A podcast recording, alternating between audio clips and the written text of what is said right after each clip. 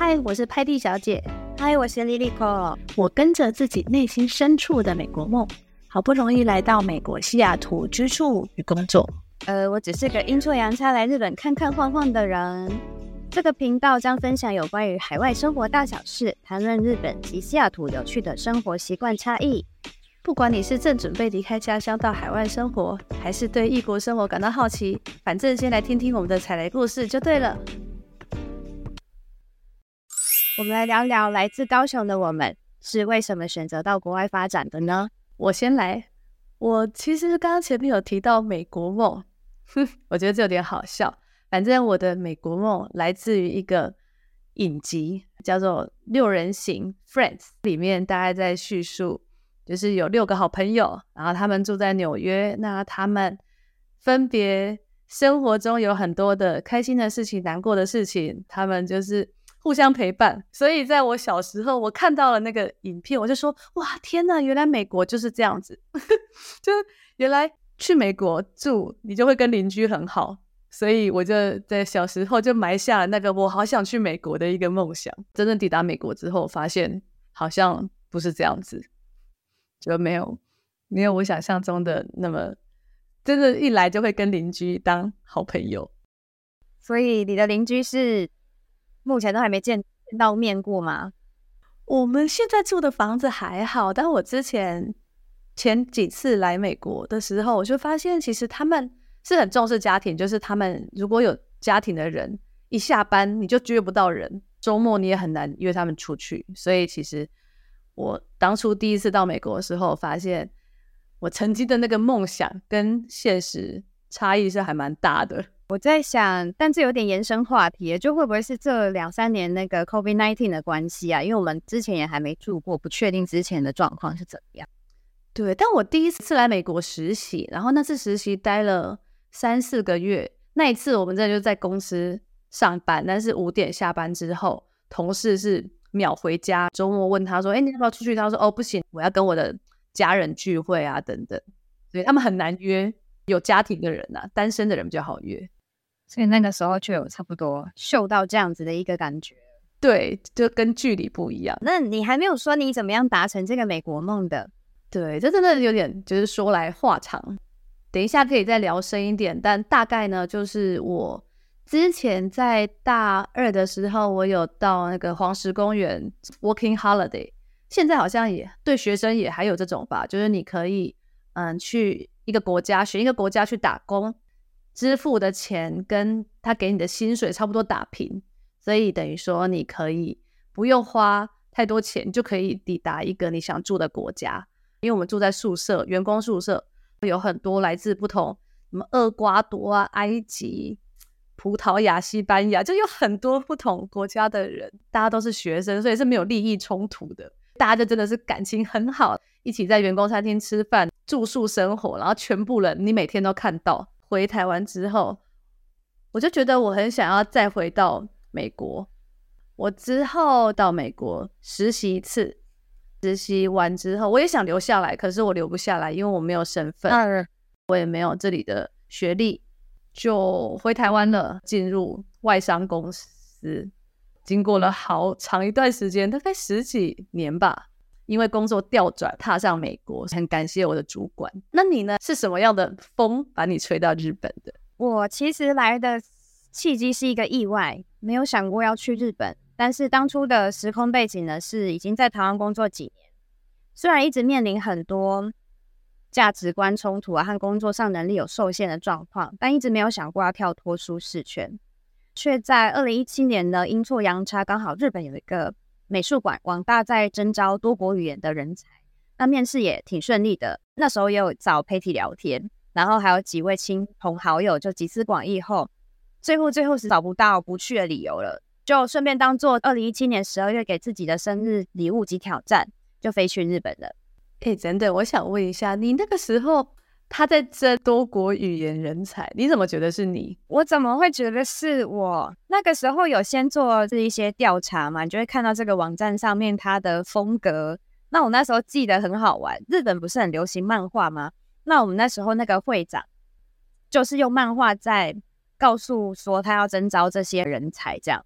就觉得怎么会有一个我从来在台湾没有看过用漫画这个方式。我个性本来就有一点喜欢不是走正规的路线的呃文化，我就觉得嗯，我要去这间公司好好瞧一瞧。哦，因为我会这么问，是因为我刚刚说我之前有到那个美国波特兰实习，我工作了一年，现在我的 email 里面我看到一封信，他就写说，美国波特兰实习计划，如果你符合以下三个条件，你就可以来申请。第一个就是你要艺术设计相关背景，第二个就是你要有一年的工作经历，第三个就是你的英文要还 OK。我想说。这不就是我吗？嗯嗯，我觉得有时候看到一些条件，确实会觉得，哎，不是我，还有谁？然后你是不是也会有那种就觉得，就是放手一搏，反正我失败了，就不要告诉别人我去面试就好。就是当你去做一件事情，你可能觉得你可能会失败，没人知道就算了，但成功了，我就说，哎，我成功了。哎，这个我好像还真的是从你们身上学到的。我我超级在意大家眼光的，所以我都会私下找你们先，你知道，从长计议一下。然后每次都会在你们的话语中得到解放，就你们都说没差啦，就去问问看啊，没有去没有啊，啊就不要跟别人讲就好了。所以我其实很大部分我的个性本来不是会往外发展的人，可是真的是看靠身边有这种想法的朋友们，就能够一起成长。对，所以现在我在听 podcast，你就是如果你想做一件事情，你觉得没有把握，你就去做，但你不要告诉别人。对，就是你可以在成功后告诉别人，所以你你就会有勇气去做这件事。我记得你那时候要出发前，你还住我家。对。然后其实我在最后一天，我还默默的流眼泪，想说：天哪，他真的要去日本了吗？不会吧？隔天就这样飞了。对，我那时候就想说，你们都个性还是各种背景都比我还要快出去才对，我怎么会阴错阳差就我先走？我我觉得既然都聊到这里，那你有没有曾经想留学啊？因为蛮多人在国外工作，他们其实是透过留学，留学之后拿到学历。国外待下来找到工作，你有曾经想过吗？应该是从小就一直在想，但是因为家境的关系，我们家的人数比较多呢，我们甚至上面的姐姐辈的都还要负担，不管是爸妈或是下面的呃小朋友的学费，是这样的一个背景。那所以这种想法都会一直被摆在最后面，但心中是一直有在想。等等，我记得你是不是去过法国啊？对，我那时候大学的时候学法文一阵子的，也是有刚好是那个教授，他就是主导这一个 program 的，准备了面试，挺顺利的，跟几个也是法文班的同学，他们就招取前三名，就成功可以去申请到法国去做交换，语言交换的。哎，不过语言学校不贵吗？其实奖学金看你要怎么分配，你可以拿奖学金来买机票。或是拿奖学金来付学费，那我们那时候有三个费用，就是机票、生活费和学费和住宿费啦，其实是四个。你奖学金那时候我忘记多少了，好像也是七八万还是十万，但总之都不够用，你还是另外要再准备其他的学费、宿舍费和生活费。所以你后来等于说，你就是透过申请奖学去这种比较短期的，算是游学吧？你去几个月？我去大概一个多两个月吧，我记得那时候应该是因为我们吃的有蛮省的，我记得台湾台币好像总共生活费十万块，就一两个月就烧光了这样。如果你没有收入的话，应该烧超快。对啊，烧很快，因为那边的物价是台湾的。我记得台湾的麦当劳来做比例好了，台湾一一顿麦当劳可能一个套餐一百多块台币，两百。然后法国是一餐好像五六百块台币，这个叫做大麦克指数啊，真的？为什么叫大麦克指数？是因为麦当劳是一个全球的，以那个大麦克的价钱来衡量这个地区的呃生活的消费水平。今天假设你要去什么哥本哈根，就你要去一个国家，你可以先查那边麦当劳多少钱，哦，你就可以知道你大家准备多少钱。哎，那西雅图麦当劳多少钱台币？来西雅图的第二天。Uber E 我就叫了麦当劳，叫了三个三个套餐，本来三十几块，但是在那个 App 里就会出现那个按小费啊等等。那我们刚来嘛，反正就我就按了，最后送来大概五十块美金，就是一千五。哎，几人份？几人份？是三个人份啦，所以大概跟你除以三的话，大概跟你刚刚那个五六百差不多。我很想留学，但我也没有。那我觉得原因就跟你差不多，就是家里也没有办法赞助我，就是要留学这种几百万的开销。大四快毕业的时候，我发现有一个艺术的奖学金，呃，去旧金山留学吧，好像就是一两年。可是那时候其实我已经要毕业了，所以老师就说，除非你延毕，不然你没有学生身份就不能申请。我后来也放弃了。谈到钱，我就事情我就放弃的很快。去那个美国打工是因为它可以，就是几乎你的钱是一比一的回来，就你先花十万的代办费，可是你最后可以赚一些钱回来。